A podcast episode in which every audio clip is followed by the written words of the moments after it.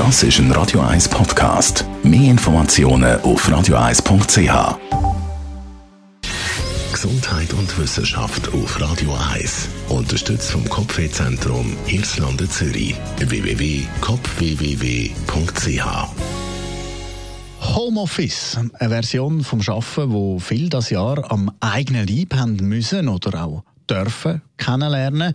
In einer Umfrage vom sozialen Netzwerk Xing hat die Mehrzahl der Befragten jetzt angegeben, dass sie der Meinung sind, dass sie die viel produktiver arbeiten.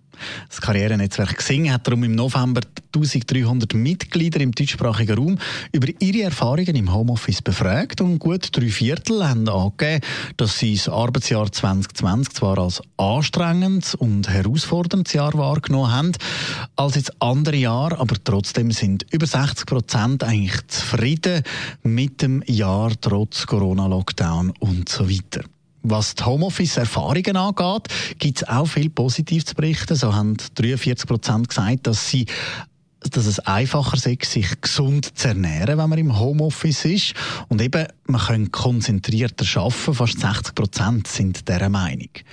Die knapp 60 Prozent, die da aus eigener Einschätzung sagen, man sei äh, produktiver daheim, die stehen gegenüber 34 Prozent. Das ist nämlich die Anzahl von denen, die sagen, äh, ja, ich glaube nicht, dass meine Gespöntli wirklich so konzentriert arbeiten, wie wenn sie im Büro wären.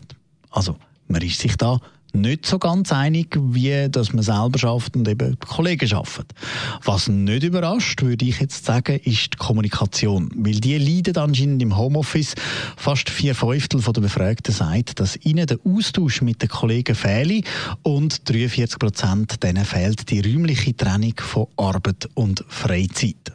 Das Homeoffice, eine Hassliebe von Büroangestellten, aber eine, wo wir uns auch in naher Zukunft wahrscheinlich weiterhin damit engagieren müssen.